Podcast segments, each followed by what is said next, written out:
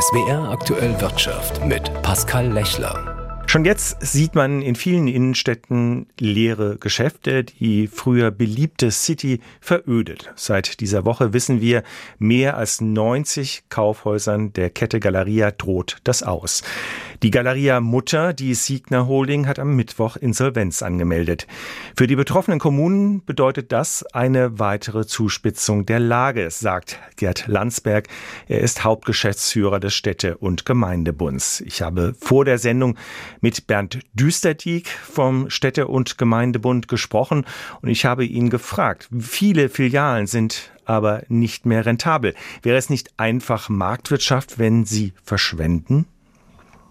Ja, das könnte man meinen. Allerdings muss man äh, feststellen, dass äh, Kaufhäuser so wie Galeria sie äh, darstellen zurzeit immer noch wichtige Ankerpunkte sind in den Städten und Gemeinden, in den Innenstädten.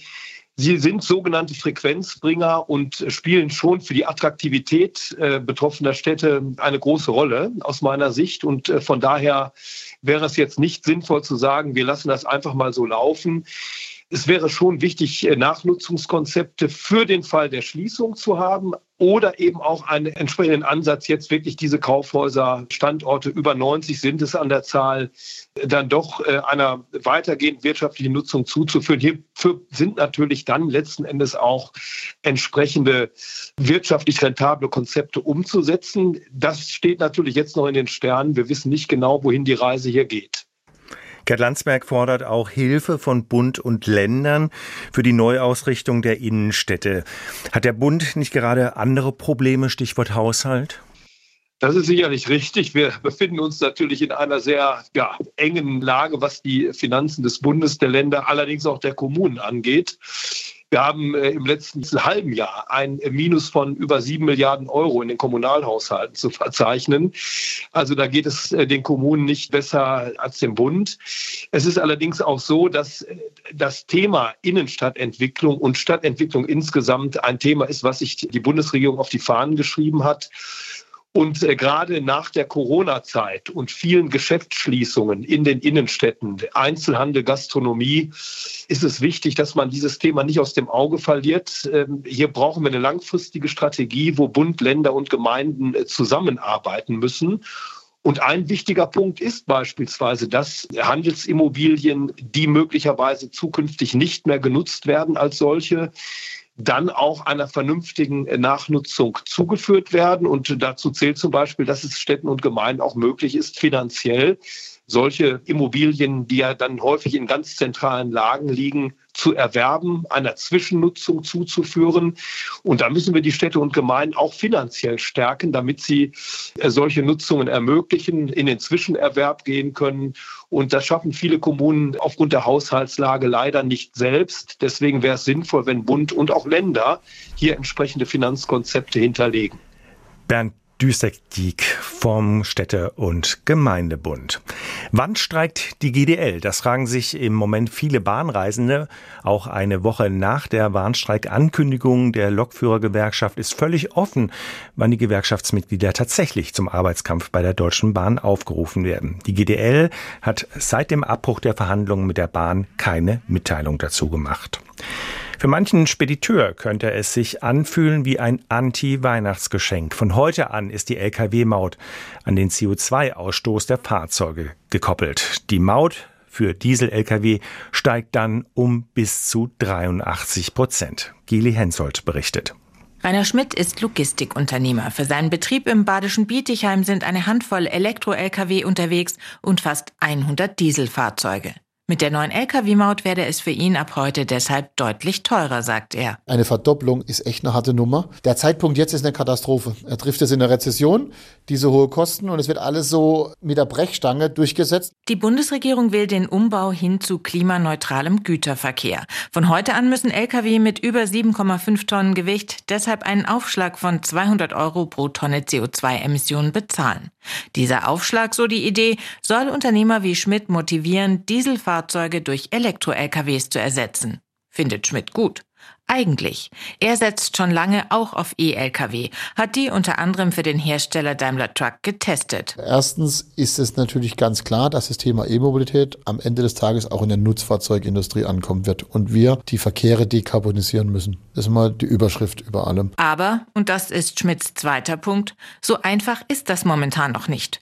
Noch sind E-Lkw viel teurer als Dieselfahrzeuge. Viele Betriebe könnten sich solche Investitionen nicht leisten. Und das Angebot sei im Moment noch zu klein. Bei Herstellern wie Daimler Truck oder Volvo läuft die Produktion gerade erst hoch. Dazu kommt, es fehlt an Ladesäulen. Die Politik versucht jetzt zu lenken, wo die technischen Möglichkeiten noch gar nicht da sind in der Masse. Klar, die versuchen natürlich alle unter Druck zu setzen, dass jetzt möglichst schnell diese Fahrzeug produziert und gefertigt und entwickelt werden. Das ist alles richtig und gut. Aber das Thema kommt jetzt wirklich für viele zu früh. In der Praxis heißt das für viele Unternehmen, sie müssen für ihre Flotte ab jetzt deutlich mehr Maut bezahlen. Und das bekommen wir alle zu spüren, befürchtet Logistikexperte Christopher Stoller von der Dualen Hochschule Baden-Württemberg in Lörrach. Die Erhöhung der Fahrtkosten die wird ja nicht von den Spediteuren geschluckt, sondern die Erhöhung der Fahrtkosten, die wird ja dann weitergegeben. Berechnungen haben ergeben, dass für den Bürger da 300 bis 400 Euro pro Jahr an Mehrkosten durch diese erhöhten Fahrtkosten kommen. Auf einem Teil der Kosten aber werden die Speditionen wohl sitzen bleiben, meint Rainer Schmidt und warnt vor den Folgen. Da werden auch viele Player, die jetzt schon vielleicht schwach sind, verschwinden oder nur den Weg in die Insolvenz wahrscheinlich gehen müssen. Und damit wird es eine Selektion in unseren Unternehmen geben. Ein Beitrag von Gili Hensoldt. In Regionen mit viel Windkraft sind die Netzentgelte hoch. In Regionen mit wenig Windkraft sind sie dagegen niedrig. Das ist ungerecht. Darüber sind sich alle in Deutschland einig. Die Bundesnetzagentur hat deshalb heute ein Eckpunktepapier für eine Strompreisreform vorgelegt. Es sieht niedrige Gebühren für Regionen mit starkem Ausbau der erneuerbaren Energien vor. Merte Burmeister berichtet. Die Bundesnetzagentur möchte Regionen mit viel erneuerbaren Energien spürbar entlasten. Die Netzentgelte sollen hier nach Angabe der Behörde um bis zu 25 Prozent sinken. Ein durchschnittlicher Haushalt in den begünstigten Gebieten spart dann bis zu 120 Euro im Jahr. Im Gegenzug sollen die Kosten aus den entlasteten Regionen auf alle Stromverbraucher umgelegt werden. Sie müssen für einen durchschnittlichen Haushalt dann gut 8 Euro mehr pro Jahr zahlen.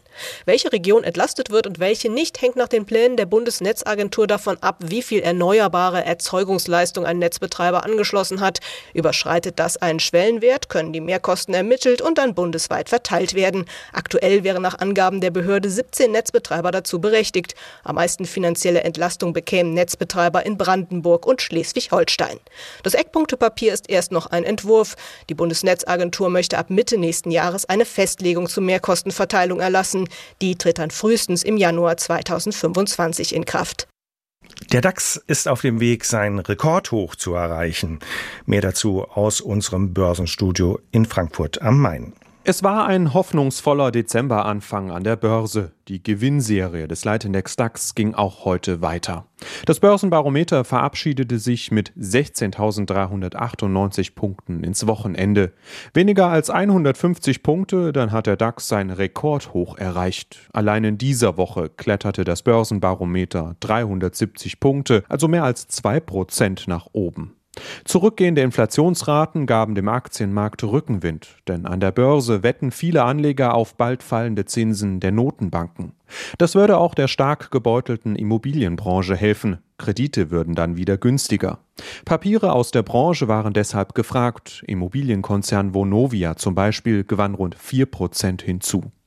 Bis die Leitzinsen wieder fallen, könnte es aber noch etwas dauern. Die Folgen hoher Zinsen zeigen sich für Unternehmen aktuell. Investitionen gehen zurück, die Nachfrage schwächt sich ab. Die deutsche Industrie musste deshalb im November ihre Produktion deutlich drosseln. Das geht aus dem Einkaufsmanager-Index des Finanzdienstleisters SP Global hervor. Am Aktienmarkt sorgten vor allem Papiere aus der zweiten und dritten Börsenliga für Bewegung.